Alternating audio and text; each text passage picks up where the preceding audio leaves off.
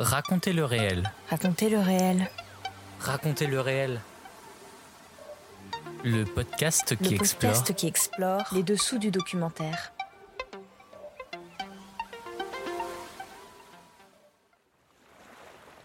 Hors série, faire entendre le réel.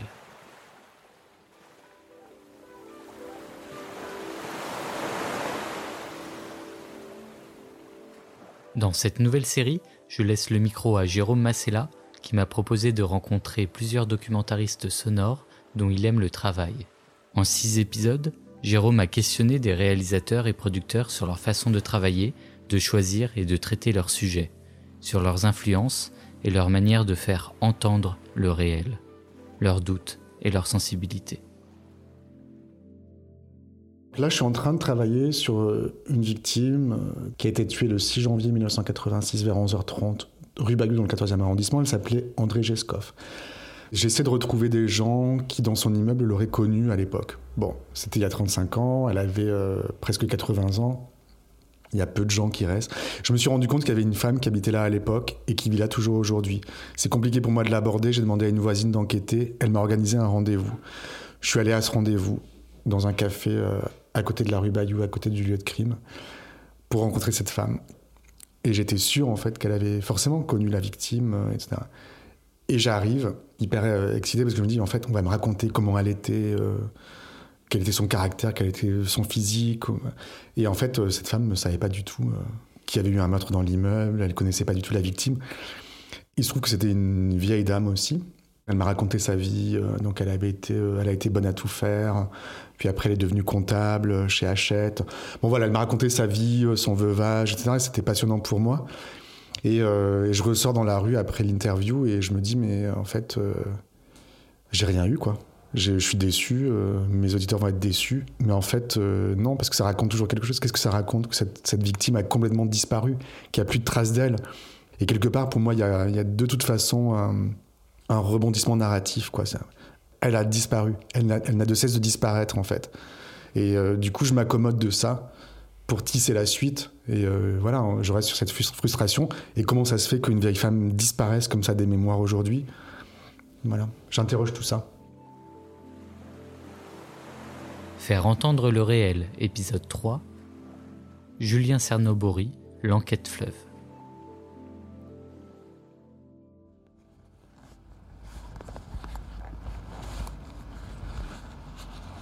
Pour cet épisode, il a été convenu avec euh, Julien Cernobori que j'arrive chez lui micro ouvert.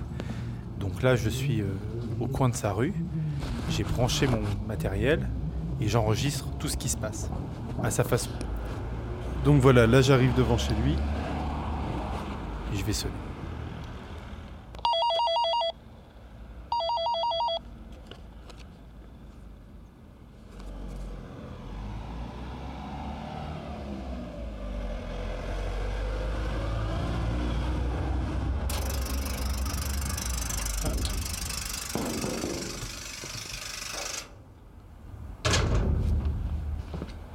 Bonjour. Bienvenue. Café, thé, verre d'eau. Alors qu'est-ce qu'on fait? On se vouvoie, on se tutoie, comme j'ai dit que je faisais à la façon de Cerno. Si on se tutoie dans la vie, on se tutoie dans le micro. Mais comme on se tutoie seulement depuis la dernière fois, est-ce qu'on va pas donner le message d'une connivence?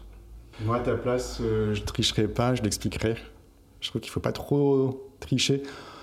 On va pas arriver à se vous voyer. Ça va mettre une distance. On se connaît. On s'est rencontrés euh, il y a quelques années parce que tu tenais une boutique. Et on s'est vu il y a une quinzaine de jours parce que tu voulais me rencontrer pour me proposer cette interview. Donc euh, ça me semble naturel de... Ok, bon c'est toi.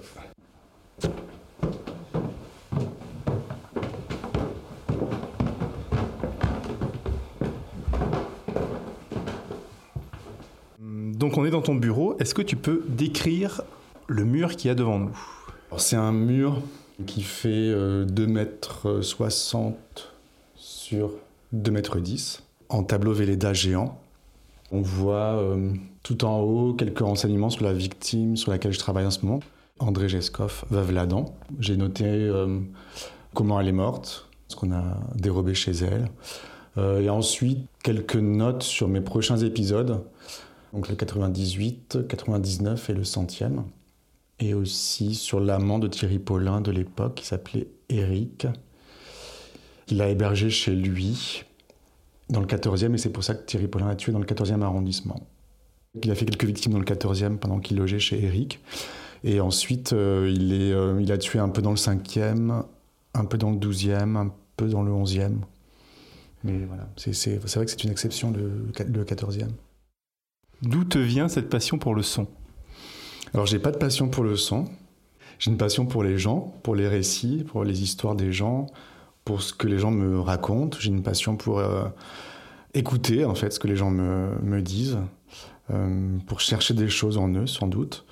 Ma mère te dirait que quand j'étais petit, je me promenais avec un micro imaginaire pour interviewer des gens dans la maison. J'ai fait un stage de radio quand j'étais à Sciences Po, euh, à Dakar, au Sénégal, pendant un an. Et c'est là que j'ai découvert vraiment le micro, le son, la radio. J'étais pas forcément euh, passionné par ce métier. J'étais passionné par le Sénégal, par la ville de Dakar. J'étais passionné par les gens que je rencontrais, mais pas forcément par le micro, par les interviews, tout ça. J'aimais pas ça j'étais nul, j'étais mal à l'aise, euh, j'avais pas forcément euh, la curiosité, j'avais pas forcément les bonnes questions. Ouais, je sais pas, j'avais pas d'idée quoi. J'avais 23 ans. Le son m'ennuie en fait. Euh, le, son proprement dit quoi. j'aime pas écouter des paysages sonores. ça m'évoque rien en fait. Ce qui m'intéresse dans la création sonore, pour moi, c'est vraiment d'orchestrer les paroles moi j'ai commencé par euh, être un journaliste euh, conventionnel. J'allais rencontrer les gens et j'étais timide. Ce qui fait que euh, j'arrivais, je disais bonjour, souvent on m'offrait un café, un verre d'eau, comme je l'ai fait avec toi. Et au bout d'un moment, on branchait le micro et là, moi je sentais que je me tendais, que les gens soit se tendaient aussi, soit entraient dans un rôle où on, ils parlaient plus de la même façon. C'était tout de suite un peu plus guindé. Euh, on essaie de parler mieux parce qu'on est interviewé, tout ça. Donc j'aimais pas trop mon métier en fait. Mais euh, j'avais été euh, un grand auditeur avant de travailler à la radio d'une émission qui s'appelait Portrait sensible sur France Inter, dans laquelle on entendait une journaliste qui s'appelait Chris, que j'admirais beaucoup. elle interviewait des, gens inconnus et elle leur faisait raconter, sinon toute leur vie, du moins une grosse partie, et euh, je me souviens qu'un jour, je l'ai entendu, elle allait interviewer un luthier, si mes souvenirs sont bons, à Avignon. Et elle avait branché son micro euh, dès la sortie de sa voiture, ou de la gare, je sais pas. Elle cherchait son chemin, et elle a rencontré un monsieur sur son chemin en cherchant son, sa route. Et euh, elle a demandé, voilà, je cherche le luthier, machin. Et le monsieur, on devinait que c'était un immigré, en fait lui disait euh, ben voilà euh, vous passez par là etc euh, et elle lui disait bon ok très bien merci beaucoup et sinon ça va vous? Et j'adorais cette, cette question simple en fait apparemment simple qui se pratique pas trop en interview jamais on va demander ça va c'est trop banal, c'est pas assez interview peut-être. Et le monsieur lui disait ah oui, oui ça va ça va vous savez à mon âge. Et là elle lui a posé une question que j'ai trouvée magnifique. Elle lui dit elle lui a dit mais quoi qu'est-ce qu'il y a à votre âge? Je trouvais que c'était, c'était beau, quoi. Parce qu'elle lui offrait, elle lui tendait un micro, en santé euh, tout le, poids de la vie de cet homme, de la vieillesse, justement, euh, en sentait une bonté euh, chez lui. Donc je suis devenu un grand auditeur de Chris. Et à tel point que je lui avais même écrit une lettre. J'étais étudiant quand je suis arrivé à Paris. Je l'ai écouté un jour, je lui ai dit, mais j'aimerais venir boire un café avec vous. je vous adore, etc. Et puis j'ai jamais envoyé la lettre, j'ai pas osé. Je me suis relu et je trouvais ça complètement, euh, complètement débile. Il se trouve que j'ai ensuite travaillé à France Inter, donc j'étais monteur essentiellement. Euh, et un jour, on m'a proposé euh, de faire un stage en remplacement chez Chris. Et pour moi, c'était c'était fou, quoi. C'était le rêve de ma vie. Je, je crois qu'à partir du moment où on parle à des gens et où on a intérêt à ce qu'ils soient le plus nombreux possible à nous entendre et à nous aimer, on fait métier de séduction. Il se trouve aussi que quand j'ai débuté, j'étais très gamine, qu'on découvrait un peu les voix de Lolita et qu'à l'époque ça se faisait pas beaucoup à la radio, et que donc on m'a aussi beaucoup poussée dans ce personnage d'allumeuse d'une certaine façon. Donc ensuite, j'espère avoir euh, arrondi, auquel j'espère avoir donné un peu plus de profondeur. Mais de toute façon, je crois que euh, le métier de, de, radio, le métier de parler à des gens, c'est un métier de séduction c'est pas toujours la séduction primaire. Euh, on n'est pas obligé de, ne parler que de sexe. Euh, je veux dire, on peut séduire aussi par des idées, par des, par des rêveries, euh, par des émotions. Mais c'est en tout cas s'adresser aux gens en espérant qu'à la fin, ils vous aimeront un peu plus et ils se sentiront un peu mieux. C'est de la séduction. Je crois que la séduction, c'est la moindre des politesses. Je veux dire, vous allez chez votre boucher, s'il vous jette votre escalope à la figure en vous disant, et voilà, Bon, c'est pas agréable. S'il vous dit Ah, et pour vous, ma petite dame qui avait si jolis yeux, qu'est-ce que je vous, je vous donne? Ben, C'est un boucher qui vous fait de la séduction. Moi, je pense que c'est une relation humaine qui est élémentaire, qui devrait, qui devrait être en tout cas. Par exemple, moi, je n'arrive pas au micro en étalant mes états d'âme en disant Aujourd'hui, ça va pas, c'est pas possible, j'ai un bouton, c'est une catastrophe et tout. J'arrive, je suis quand même toujours plus ou moins en forme. Puis dans la vie, je suis quand même beaucoup plus désordre. Je suis devenu monteur de ces portraits sensibles. À la fin du remplacement, qui durait une semaine, elle m'a dit Mais en fait, je t'aime bien, j'aimerais bien te garder dans l'équipe. Et donc, voilà, je suis resté un an. J'ai compris un peu comment elle structurait euh, tout ça. Euh, donc, c'est des repères que j'ai toujours aujourd'hui. Et puis aussi, on est devenus un peu amis. C'est-à-dire que je pense qu'elle elle avait conscience qu'elle avait beaucoup de choses à me transmettre et que j'écoutais. Et elle m'invitait souvent chez elle. Elle avait un grand appartement dans le, dans le cinquième. Et euh, un jour, elle me préparait de la salade un soir. Et je lui disais, mais tu sais, Chris, euh, moi j'adore quand tu es dans la rue comme ça et que tu cherches ton chemin et tout. Et je trouve que tu devrais faire ça plus souvent. Euh, et euh, comment tu fais et tout. Elle me dit, bah écoute, fais-le, prends ton micro, vas-y. moi j'avais. J'étais pas très familier du micro, j'aimais pas forcément ça. Je voulais devenir réalisateur ou monteur, mais pas forcément reporter. Elle m'avait dit, mais prends ton micro, tu y vas, tu t'en fous, tu ton micro est siglé, il y a écrit France Inter, tu vas parler aux gens sans te présenter, tu dis juste ton prénom, mais tu dis pas que tu travailles pour France Inter, c'est écrit dessus, ils le comprennent. Et tu poses les questions que tu veux, et de toute façon, les questions, on s'en fout. On les coupe au montage, si on veut. Un jour, euh, alors j'ai pas osé me lancer tout de suite, mais quand j'ai osé me lancer, euh, bah maintenant je fais plus que ça. D'arriver comme ça, micro ouvert, sans prévenir. C'est d'aller interviewer des gens qui n'ont jamais été interviewés, qui ne savent pas qu'ils vont être interviewés. C'est de la rencontre assurée, quoi. Et qu'est-ce qui t'intéresse chez les gens? Est-ce qu'il y a des registres qui te touchent particulièrement? J'aime bien euh, identifier chez les gens les, trajectoires, les lignes, de force dans un récit de vie. Ce qui leur donne envie de continuer à vivre, des choses comme ça. Les combats? Non, pas forcément. En fait, il y a un truc, c'est que je, je me sens toujours un peu sur une autre planète. J'ai toujours du mal à me mettre au diapason avec les gens. Et quand j'ai quelqu'un en face de moi, souvent j'écoute beaucoup parce que je suis dans l'incompréhension totale. Je me dis, mais qu'est-ce qui se passe dans sa tête? Euh, Qui sait Et du coup, j'écoute beaucoup, et c'est ce que je fais en interview, pour arriver à me mettre au diapason, pour comprendre qui j'ai en face de moi. Et, euh, et ça marche? Oui. souvent, ça marche. Oui, oui, je crois que oui, ça, je me mets au diapason en tout cas. Concernant Cerno, est-ce que tu peux me présenter le projet tel qu'il a été imaginé au départ J'ai toujours eu envie de travailler sur une affaire criminelle. Voilà, j'étais un peu fasciné par les faits divers, les affaires criminelles, les émissions comme ça à la télé, qui sont toujours dans, classées dans un registre un peu considéré comme vulgaire. Et moi, j'ai toujours euh, voulu faire ça, mais sans faire ça euh, de la façon dont c'était fait euh, à la télévision. Quoi. Je voulais trouver une façon personnelle de traiter une affaire criminelle. Et un jour, je me suis rendu compte que euh, qu'un tueur en série avait vécu dans mon immeuble. Et quand j'ai compris, quand on m'a dit un jour dans une réunion de copro, j'ai posé la question euh, simplement à une, voisine qui était là depuis longtemps dans, dans l'immeuble. Et elle m'a dit que c'était Jean-Thierry Mathurin, l'amant et complice de Thierry Paulin, le plus gros tueur en série français en fait. Et là, je me suis dit, bah tiens, je vais, voilà, j'ai une affaire criminelle et je vais la traiter. Mais j'avais pas vraiment d'idée. J'avais un point de départ, pas de point d'arrivée. Ce qui me va bien, en fait, j'aime bien ne pas avoir d'objectif. D'abord, j'en ai parlé autour de moi. J'en ai parlé un peu à des journalistes aussi, qui me demandaient quels étaient mes projets. Et je disais, ben voilà, je vais travailler sur euh, l'affaire Thierry Paulin. Et un jour, je me suis dit, ben, il faut que je m'y mette là, parce que j'arrête pas d'annoncer à tout le monde que je vais faire ce truc. Et je me suis dit, mais qu'est-ce que je vais faire en fait? Comment je vais traiter ça? J'avais aucune idée, mais j'avais un fantasme vague dans ma tête. Et bon, voilà, donc j'ai pris mon, vélo un jour, mon micro, mon vélo, et je suis allé sur le premier lieu de crime répertorié de Thierry Paulin. Et euh, je me suis dit, voilà, je vais voir ce que je peux faire. En fait, me voilà ici comme un imbécile. Je peux pas entrer dans l'immeuble. Je sais pas ce que je veux faire. Il y a un magasin en bas qui s'appelle Poussière d'étoiles et qui vend, je sais pas quoi, des vêtements. Donc je vais peut-être aller voir dans ce magasin. Euh, je me suis dit, mais en fait, c'est pas possible, il y a des codes partout à Paris, je vais jamais pouvoir entrer. Et, tout. et donc j'ai poireauté devant l'immeuble, micro ouvert. Et euh, j'ai remarqué donc qu'il y avait un coiffeur euh, assez modeste dans l'immeuble à côté. Et je me suis dit, bah, tiens, bah, je vais aller lui parler. On va voir si lui il se souvient du meurtre, s'il a eu vent du meurtre. Bonjour monsieur, vous êtes le, vous êtes le coiffeur?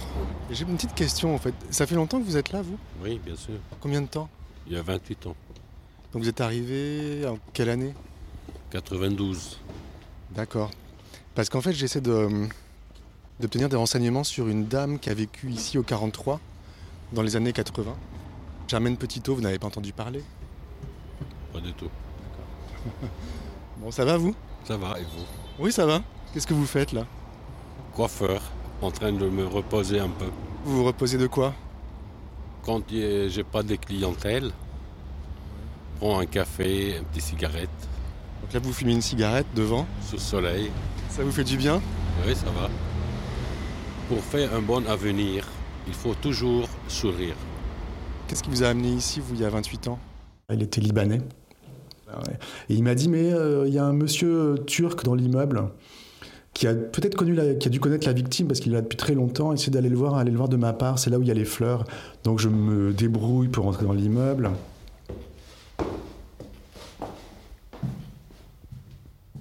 J'avoue que c'est bête, mais je, je me sens pas rassuré. C'est stupide.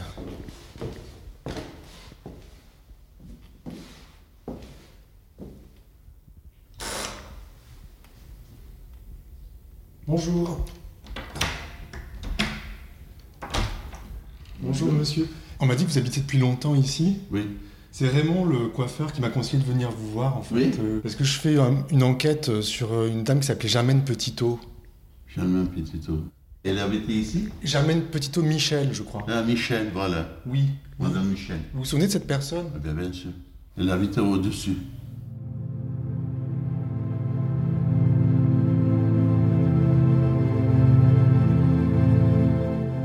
Quand je suis sorti de l'immeuble, je me suis dit, ben, en fait, euh, voilà, j'ai mon truc, quoi. Il y a euh, 20, voire 30, voire même 40 lieux de crime. euh, je vais essayer de retrouver des informations, des traces des victimes et euh, parler aux gens comme ça, parce que, euh, comment dire, dans la vie, on peut pas trop aller parler aux gens, aller sonner dans des immeubles, en fait, sans micro. si je sonne à personne à mourir, on va avoir peur. Qu'est-ce que, qu'est-ce que vous faites là? Pourquoi vous me posez des questions? Qu'est-ce que vous voulez? Là, j'avais un peu un motif, même si je, le, si je l'abandonne assez vite, en fait, ce motif. C'est qu'une fois que j'ai quelques renseignements sur la victime, je passe à autre chose. Mais ça me permet voilà, de rencontrer des gens qui me ressemblent pas forcément. En plus, moi, je suis assez réservé, assez timide, on, on peut dire même. Donc, je ne vais pas parler aux gens comme ça. Et là, bon voilà, j'avais, j'avais ce, pas ce prétexte, parce que l'affaire en elle-même est intéressante, elle raconte beaucoup de choses. Mais j'avais aussi un prétexte pour aller parler aux gens. Bonjour monsieur. Euh, je fais un petit reportage sur l'immeuble en fait. Oui, Et je cherche des gens qui auraient habité ici dans les années 80. 80. Ah non, moi je suis arrivé, ça fait 9 ans. Ah ok. Je suis là, je suis un petit peu, un petit peu récent. C'est un bel immeuble. hein. Oui, c'est un bel immeuble.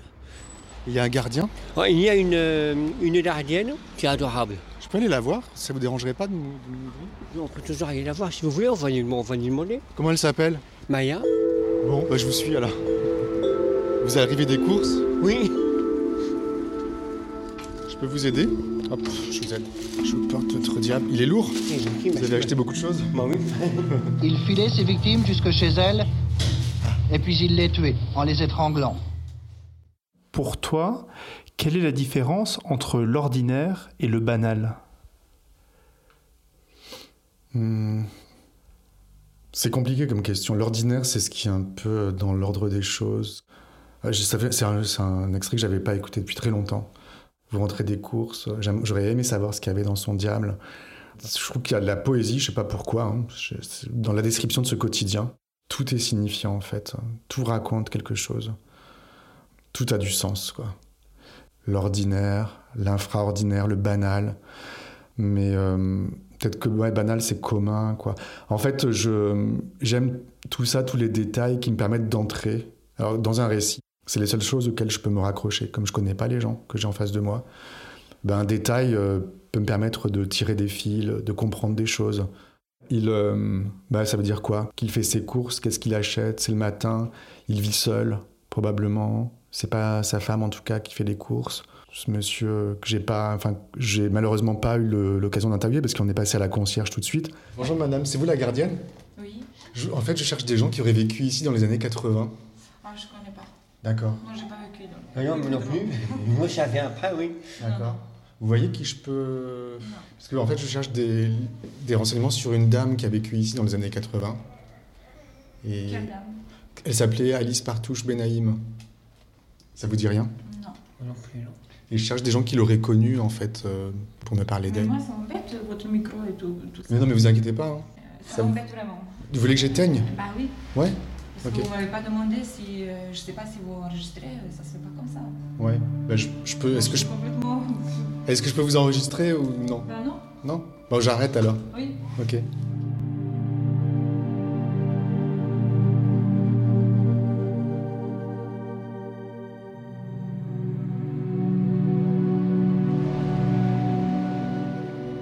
Donc voilà, j'ai rebranché mon micro. La gardienne m'a dit qu'elle était très embêtée que j'ai un micro, qu'elle voulait que je coupe et qu'elle allait appeler une dame qui vivait ici dans les années 80, qui est dans l'immeuble, pour voir si elle est d'accord pour me parler. Donc j'attends dehors. Je lui ai dit que j'étais pas un délinquant. C'est sûr qu'arriver micro ouvert quelque part, ça fait peur à tout le monde. Oui, j'ai rebranché. Ah, elle arrive. Ok, d'accord. Bon, bah, c'est très gentil. Merci, j'apprécie beaucoup. Au revoir.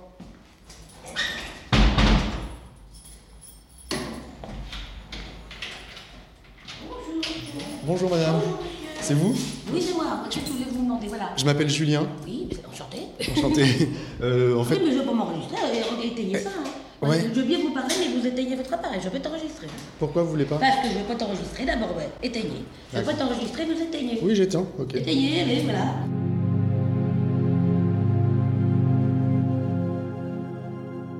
Je viens de me faire hurler dessus par la dame qui est descendue, qui m'a demandé ma carte de presse, mais j'ai pas de carte de presse. Elle m'a dit que j'étais un charlatan, qu'il y avait eu 50 journalistes qui avaient fait des reportages sur cette affaire et que j'avais rien à faire ici. J'ai l'impression que c'est complètement absurde ce que je fais. Bon, je vais rentrer, je suis dégoûté. Je vais rentrer chez moi.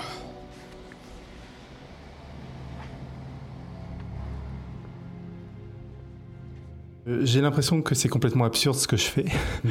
Euh, Est-ce que c'est un sentiment qui te revient souvent? De moins en moins. Absurde par rapport à cette histoire criminelle, à cette affaire criminelle, parce que cette affaire a été résolue. A priori, il n'y a, il y a rien à retrouver. Mais là, je- là c'est l'épisode 14, donc c'était vraiment au début. J'en ai fait 4 80 depuis, même plus. Donc je me rends compte qu'il y a de la matière, en fait. Au contraire, il y a beaucoup de choses à dire. Mais euh, là, je me posais encore des questions sur ma démarche. Ouais. Dans le générique de Cerno, tu dis On verra bien où cette histoire me mène. Quel est le cadre actuellement du podcast? C'était parti pour combien d'épisodes? Et t'en es à combien? Et euh, comment tu vois l'avenir? Alors, j'ai un point de départ, j'ai pas de point d'arrivée. Si j'avais dû vendre euh, ce projet à France Inter, par exemple, parce que c'est là où j'ai travaillé, essentiellement dans ma vie, euh, on m'aurait dit bon, ok, l'affaire Paulin, euh, c'était à 35 ans, euh, elle a été résolue, tout le monde en a parlé. Oui, vas-y, fais-nous 5 ou 6 épisodes pour l'été, et puis euh, basta, quoi. Or, je pense qu'en 5 ou 6 épisodes, j'aurais euh, raconté exactement la même, chose, ce qui a été raconté depuis le début, le storytelling habituel. Il était noir, il était homosexuel, il tuait des vieilles femmes parce qu'il se vengeait de sa grand-mère. Moi, je m'éloigne de tout ça. C'est une expérimentation sonore. En fait, je vois où ça me mène. Donc, ben voilà, là, je me fais jeter de l'immeuble. Et là, je- j'en suis. Donc, en fait, j'explore toutes les pistes, je tire tous les fils qui se présentent à moi. C'est compliqué à expliquer parce qu'il y a tellement de choses. C'est tellement riche et je me suis rendu compte de la richesse. euh. J'ai une structure qui est quand même l'affaire criminelle. Les lieux de crime sont une structure. Je les visite euh, par ordre chronologique. Mais après, il se passe plein de choses et je n'aurais pas imaginé qu'il se passe autant de choses. Là, je suis en train de euh, travailler sur le 99e épisode en ce moment. C'est peut-être la, la 11e ou la 12e victime en ce moment. Mm. Sur une quarantaine. Thierry Paulin a avoué 20 crimes. Euh, on lui en attribue euh, d'une façon quasi certaine 30 et peut-être 40, voire beaucoup plus. Donc on pourrait éventuellement dire euh, que tu serais au quart de l'enquête. Oui, sauf que là, de plus en plus, je prends du temps pour enquêter sur les victimes et en fait, je, je ralentis les choses. En fait, je, je veux vraiment m'attarder, explorer tous les à côté, euh, tout ce que les journalistes n'auraient pas fait en fait, euh, enfin n'auraient pas voulu faire. Donc là, j'ai passé quasiment euh, un an sur la victime précédente. Là, je suis bien parti pour passer aussi toute une année sur André Geskov, la, la victime sur laquelle je travaille en ce moment. Il y a aussi des victimes que j'ai déjà traitées, entre guillemets, qui reviennent. Moi, ce que je me dis, c'est que de plus en plus, j'ai envie que ce projet dure tout le temps. Et je pense qu'on ne peut pas terminer, on ne peut pas clore une enquête comme ça, ou une anti-enquête, comme je l'appelle. Et presque, il ne faudrait pas le faire. Et j'ai envie de travailler euh, dessus jusqu'à ma mort, voire au-delà de ma mort. Je suis en train de former des gens, enfin, j'aimerais former des gens qui me succéderaient. Et c'est pas euh, fatigant ou enfermant de travailler tout le temps sur la même chose, sur le Paris des années 80 Parce que le cadre ne, change, ne, ne sort jamais de ça, en fait. Oui, oui, c'est fatigant. Déjà, bon, c'est déjà beaucoup, beaucoup, beaucoup de travail. hein. Après, euh, c'est vrai que je, fonctionne par phase, c'est-à-dire que euh, je peux travailler un an sur une victime et au bout d'un moment, j'en ai marre de travailler sur cette victime-là et je me dis, tiens, il faudrait que je fasse autre chose.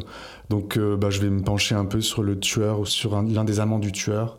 En fait, je varie les plaisirs, je m'ennuie jamais parce que je, c'est très varié, quoi. Il y a plein de choses qui arrivent à moi dans différents registres. Et je suis assez surpris, j'aime bien me laisser surprendre. Et c'est ça qui est bon, en fait, c'est que, que ça devient un travail assez euh, passionnant. Là, euh, je commence un peu à tourner en rond parce que je n'arrive pas à retrouver des renseignements sur cette victime qui a totalement disparu, en fait. Même à l'époque, les gens euh, dans son immeuble ne n'ont pas su qu'il y avait eu un crime. Je retrouve plus personne qui soit capable de me, de me dire qui elle était, plus personne qui ne l'ait connue. Et ça fait un moment que je suis à Paris, dans le 14e, en plus c'est loin de chez moi, je dois faire beaucoup de vélo pour y aller. Et euh, là j'ai décidé, là, ce matin, de partir euh, dans le village natal de cette femme, dans le 41. Elle venait d'un petit village qui s'appelle Moret.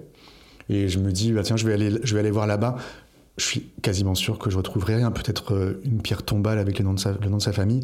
Je peux me renseigner auprès du maire, auprès de, des habitants pour savoir si quelqu'un aurait le souvenir de cette famille ou de cette femme. J'en doute, mais ça va me permettre d'aller dans ce petit village. Et quelque part, ça fait partie de l'enquête. C'est-à-dire que quand il s'agit d'un tueur en série, très vite, les enquêteurs se sont rendus compte que c'était un tueur en série, donc ils n'ont plus enquêté sur les victimes. On dit juste leur nom, on dit juste leur âge, mais on ne sait même pas quel métier elle faisait. On sait rien d'elle. Et euh, parce que ça importe peu, c'est juste un numéro, c'est une femme qui se trouve sur son chemin. Moi, je me dis, en fait, si on veut que cette histoire raconte quelque chose, si on veut comprendre le mobile, si on veut que ça raconte l'époque, et notre époque aujourd'hui aussi, euh, il faut vraiment euh, essayer de- de- d'enquêter sur tout. Et je pense que d'aller dans ce village me permettrait de comprendre à qui on avait affaire, qui était cette femme, de quel milieu elle venait, dans quel environnement elle a grandi, qu'est-ce qui pouvait se passer dans sa tête. Et t'as pas peur que ça te submerge? Oh, non. L'enquête euh, tentaculaire où en fait au bout d'un moment toutes les, pistes se multiplient? Oui, oui, alors du coup, je dois, être très vigilant, en fait, à pas. euh, Parce qu'il y a beaucoup d'auditeurs qui me contactent presque quotidiennement pour me dire bah voilà, j'ai trouvé tel truc, il faut que tu enquêtes. En fait, si je si j'écoute tout le monde, je me perdrai. Il y a un moment où j'ai failli me perdre parce que j'ai eu une grosse, euh, une énorme fatigue. Et là, j'ai décidé vraiment de suivre une seule piste. Quand on me donne une, une indication, j'explique aux gens que c'est pas le moment, je le note quelque part. J'y reviendrai dans un, 2 ans, 15 ans, 20 ans ou 30 ans. C'est un voyage narratif. C'est une enquête aussi sur la vieillesse, parce que Thierry Paulin n'a tué que des vieilles femmes. Et moi, ben, bizarrement, sans vraiment que je l'ai prévu, je rencontre souvent des vieilles femmes dans mes reportages, parce que j'arrive dans les immeubles pendant la journée. Et euh, jour- dans la journée, il n'y a plus que des personnes âgées qui vivent là. À l'époque, euh, les victimes de Thierry Paulin étaient des femmes, des proies faciles, parce que les vieilles femmes étaient invisibles et oubliées. Et aujourd'hui, bah, je leur donne, je, je rencontre des, donc des femmes âgées aussi, des femmes, des vieilles femmes, et je leur donne une tribune, quoi. Elles me racontent leur vie. Moi, j'adore ça. J'adore écouter. Il y a une dizaine d'années, j'avais fait un reportage ici. J'avais rencontré une dame qui passait sa vie dans le cimetière. Elle s'appelait Françoise et elle nourrissait des, des chats et elle fleurissait des tombes, des gens qu'elle connaissait pas. J'achète des plantes et je les mets sur les vieilles tombes Pourquoi vous faites ça? Pour euh, m'occuper la tête, l'esprit. Vous avez des choses à nettoyer dans votre tête? Oui, sûrement, oui. Bon, tout- on en a tous, hein. Oui. Oui. Je vais aller voir si elle est là. On sait jamais.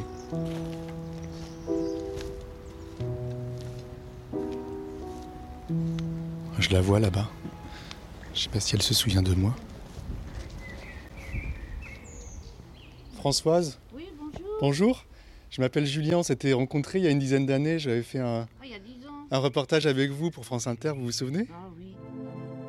Ce qui est intéressant dans le cimetière, en fait, c'est que on croit qu'il va rien se passer, puis il se passe plein de choses.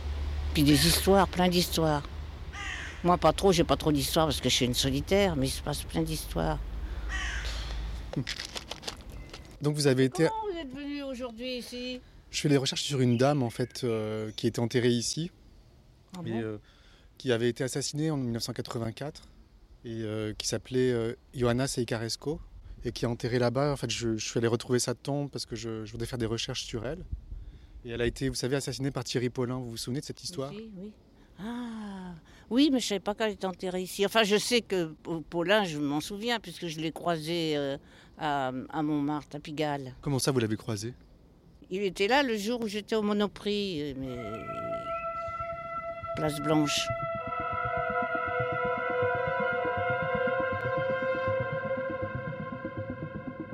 Ses victimes jusque chez elles. Chez elles. Il les torturait pour leur faire avouer où elles avaient caché leurs économies.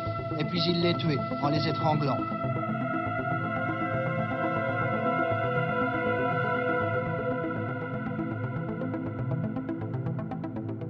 À suivre.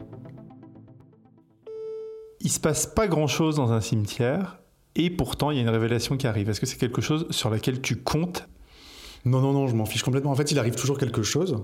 La vie, c'est comme ça, hein, il arrive toujours des choses. hein. Alors, là, je me disais en écoutant que l'intérêt de ma méthode, c'est que euh, si j'avais raisonné comme j'aurais pu raisonner avant, euh, comme un journaliste peut-être classique, je me serais dit, je vais aller dans le cimetière, je vais aller sur la tombe de la victime Johanna Secaresco, puis ensuite je vais essayer de retrouver quelqu'un d'original, euh, qui a des choses à dire. Et j'aurais fait une espèce de casting, j'aurais travaillé peut-être avec des assistants qui m'auraient dit, bah, va voir cette femme-là, elle est originale, elle, euh, nourrit des chats, elle fleurit les tombes, euh, tu la branches là-dessus, là-dessus, là-dessus. Et en fait, euh, je l'aurais exploité. Je serais allé pour exploiter Françoise et pour, pour faire ressortir ce côté fantasque, personnage, quoi. Or là, bah, je suis tombé sur elle alors, euh, il y a une dizaine d'années euh, sur, France Inter, et là je retombe sur elle sans, parce que j'avais même pas pensé en fait qu'elle était là, j'y ai pensé vraiment en étant sur la tombe. Et donc c'est un des meilleurs personnages de la série, parce qu'elle est complètement naturelle, et, euh, voilà, je, lui parle de Paulin, alors évidemment ça fait référence à quelque chose, et pour moi, toute trace de l'affaire dans la mémoire de quelqu'un est importante, parce qu'elle... c'est ça qui m'intéresse. C'est aussi comment on se raconte l'histoire, comment on se la représente, qu'est-ce qu'on a gardé de cette histoire? Et là, elle me, donc moi j'en fais un cliffhanger de fin d'épisode. Elle me dit bah oui, je l'ai rencontré au Monoprix. Alors je trouve que ça c'est de l'ordinaire, c'est du banal, c'est du Monoprix. Et j'adore ça. Je trouve ça hyper poétique, hyper beau.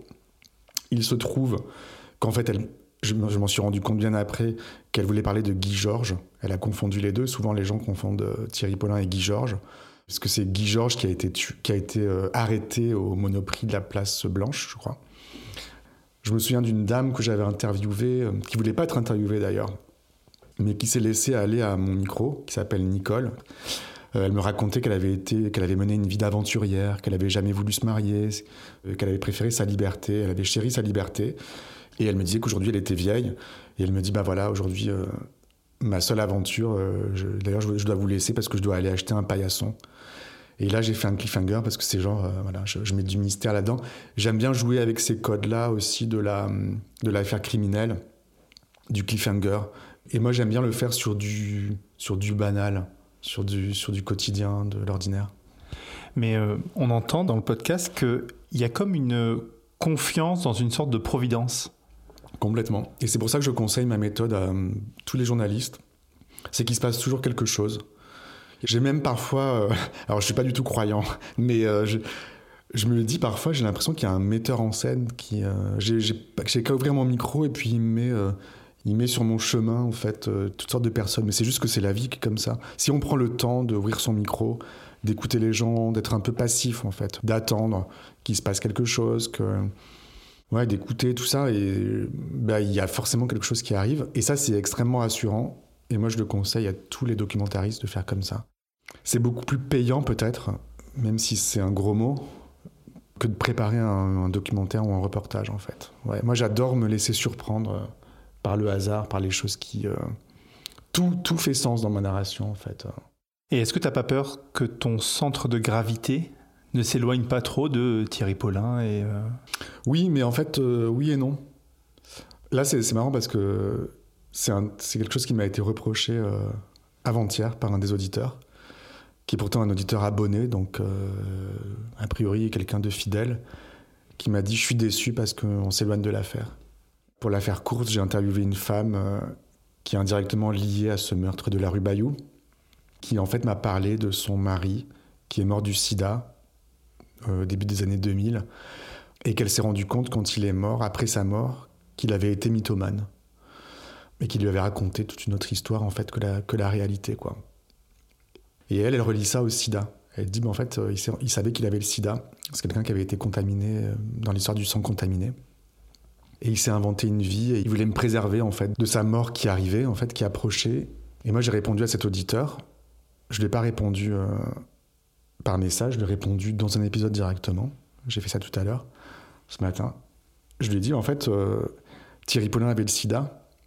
Moi, je trouve que tout se relie à cette affaire, en fait. Enfin, tout- tout- toutes les interviews que je peux, que je peux faire euh, jettent une lumière euh, un peu différente. Thierry Paulin est mort. On ne sait pas ce qu'il avait dans sa tête. On ne sait pas pourquoi il tuait. Mais là, en ayant ce récit d'un homme qui a le sida, qui ment, on peut peut-être se rapprocher de sa psychologie, en fait, essayer, essayer de comprendre. Et en même temps, on écoute une histoire. Alors, euh, tu parles d'un auditeur qui t'écrit.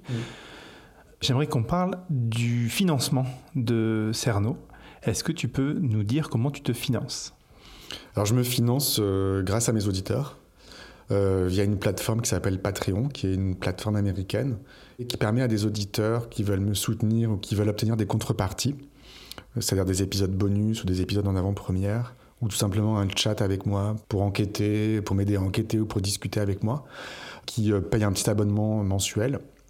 Quand j'ai vu que le podcast euh, durait pas 10 épisodes ni 50, mais plutôt 100, voire 1000, voire 10 000, je me suis dit, bah, il faut que je, je mette ça en place. Et petit à petit, euh, tous les jours, j'ai des gens qui s'abonnent. Et donc, c'est comme ça que je me finance. Moi, j'ai de la chance que ça prenne, euh, d'être vraiment soutenu par mes auditeurs. Ce que j'avais pas escompté en, mettant en place ce système, c'est que hum, les gens allaient me soutenir aussi euh, moralement, parce que moi, je travaille tout seul pour l'instant, donc je suis euh, parfois épuisé, parfois découragé, parfois je me dis mais c'était nul. Et en fait, eux sont là pour me dire maintenant continue, euh, c'est bien, ou va dans telle direction. Certains m'aident à enquêter, me trouvent des choses. Souvent aussi, ces gens sont de la matière à portrait. Là, je parlais d'une femme qui me racontait son mari qui avait le sida, c'est Lisa Doll, c'est un pseudo. Euh, Lisa Doll, c'est une contributrice qui m'aide à enquêter et, et dont j'ai diffusé le portrait. Est-ce que tu n'as pas peur de ne pas pouvoir faire autre chose que quelque chose qui est lié à Thierry Paulin? Est-ce que des fois tu as des envies d'aventure Oui, oui. Alors, j'ai un autre podcast qui s'appelle euh, Super Héros. Là, je suis en train d'en tourner un en ce moment. Je l'avais un peu mis euh, entre parenthèses euh, pendant quelques temps parce que Cerno euh, me prend beaucoup de temps et, Peut-être que petit à petit, je vais délaisser cette affaire aussi pour passer à autre chose, même sans m'en apercevoir. Ouais. Il y a peut-être des choses que je voudrais explorer. Hmm. Notamment une affaire criminelle qui, a, qui me tient à cœur, parce qu'elle elle a, c'est, des gens qui ont été tués dans ma propre famille. donc peut-être que je vais m'intéresser à ça un jour, comme si j'ouvrais une parenthèse pour après revenir à l'affaire Paulin. En fait, je me sens tellement libre et euh, les gens me suivent quoi. Donc euh, et ceux qui veulent pas me suivre, ceux qui me suivent que pour l'enquête, euh, si un jour je m'en éloigne trop, ben ils se désabonneront et d'autres les remplaceront. Je me fais pas trop de soucis par rapport à ça. Est-ce que c'est agréable ou désagréable de se faire interviewer comme ça à micro ouvert? Ah oui, oui, c'est agréable. Ouais. Moi, je trouve que. D'ailleurs, je pense que les gens souvent sont contents de d'avoir parlé. Moi, je suis très content souvent de les rencontrer. tout. Il y a toujours un truc qui se passe entre nous. Souvent, les gens sont, sont surpris, euh, peut-être un peu méfiants au début, un peu réticents. Ouais, j'aime beaucoup qu'on m'interviewe aussi. Euh. Moi, j'ai été taiseux, je me suis tu pendant très longtemps. Et là, j'ai, euh, il se trouve qu'en ce moment, on me tend beaucoup le micro, comme tu le fais. Et je suis très content de le faire. Ouais, je trouve ça bien, ouais. On approche de la fin. Y a-t-il une question que tu aurais aimé que je te pose? Hmm. Non, je sais pas. Je trouve que. Enfin, moi, je, je, je pense que je voudrais encourager les gens à pratiquer cette méthode. Tu vois, y a, là, tu viens, tu viens chez moi pour m'interviewer. Il n'y a aucune raison que tu viennes euh, sans micro et qu'on parle avant, qu'on se dise bonjour, qu'on se tutoie et qu'après on branche le micro, qu'on se, qu'on se tende un petit peu et qu'on passe au vouvoiement et tout. Non, en fait, euh, tu viens chez moi pour m'interviewer, bah, tu arrives micro ouvert. Et euh, forcément, tu as un début, tu auras une fin parce que la fin, c'est quand tu t'en vas. Et quand on est timide? Et quand on est timide, euh, ça, ça, aide en fait. Parce que ça, ça aide pas de devoir brancher son micro. Pour moi, le micro, c'est une béquille, quoi. Ça me permet d'être qui je suis je suis dans mon personnage, qui est moi-même, hein. mais les gens peuvent se dire que c'est un personnage. Donc voilà, je mets, le je mets ça sur le compte de mon personnage. Qu'est-ce qu'il y a dans tes oreilles en ce moment? Starmania. D'accord. Et en, documentaire? J'écoute peu de choses en ce moment. Hmm, parce que j'ai besoin de me reposer, de reposer mes, oreilles. Donc je lis. Et je regarde une série, j'aime beaucoup regarder des séries parce que ça m'aide pour euh, penser à ma structure. Et en ce moment, c'est important parce que je suis pas mal sur le thème du sida qui s'invite un peu dans mon podcast. Et je regarde une série qui s'appelle It's a Sin, que je trouve euh, extraordinaire. J'adore. Et est-ce que tu pourrais nous donner un documentaire de référence à toi? Oui, alors j'en ai un qui me vient comme ça sans réfléchir, c'est euh, Sonia Kronlund dans les années, au début des années 2000, qui était partie à Kaboul après que les talibans sont arrivés au pouvoir. Elle a réussi à entrer euh, en Afghanistan, cachée sous une burqa. Elle a enregistré ce qu'elle voyait. On écoute un extrait de Afghanistan Extrême Limite, de Calais à Peshawar, diffusé le 10 octobre 2000 sur France Culture, dans Surpris par la nuit, réalisé par Gaël Gillon. Chadri ou burqa, le grand voile bleu avec le grillage devant les yeux. L'image ne cessera de nous hanter et on ne s'y fera pas à ces grands fantômes bleus qui traversent les rues balayées par le vent. Elles seront là pendant tout notre voyage, les femmes qui n'en veulent pas, qui ont chaud ou qui s'en foutent. Mais il faudra pourtant bien essayer d'aller au-delà ou de soulever un coin du voile pour voir tout le reste, toute la souffrance et celle des hommes aussi. En attendant, on continue, on essaie péniblement d'avancer à la frontière, entouré d'une nuée de curieux qui ont repéré des étrangers avec un micro. Et s'ils savaient que sous son voile, noir, l'étrangère est blonde.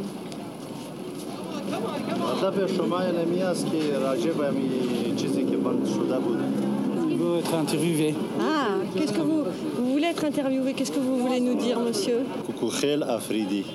Je, m'appelle Sahi Koukhel Afridi. Ah, je suis Afridi. Oui. Voilà. Afridi, c'est une tribu Tribu, oui. C'est une tribu ici à, à côté de Jambrot. Oui, il y a un policier avec un bâton qui donne des coups et qui euh, éloigne les gens. Je suis le président du conseil de l'indépendance de, des zones des zones tribales. Voilà. Attendez, attendez, attendez, c'est bon, c'est bon. Voilà, le policier qui éloigne tous les gens. Je ne sais pas si j'ai très envie de continuer cette interview parce qu'il y a un policier qui donne des coups de bâton, un monsieur qui... Oui, attends.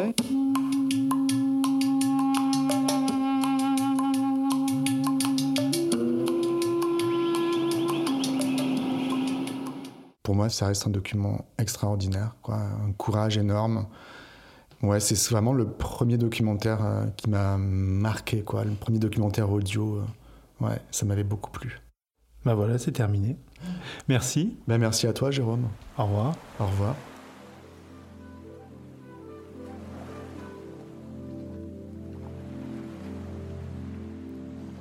C'était Faire entendre le réel, présenté par Clément Touron, interview et montage de Jérôme Assella, visuel de Justine Lofredo.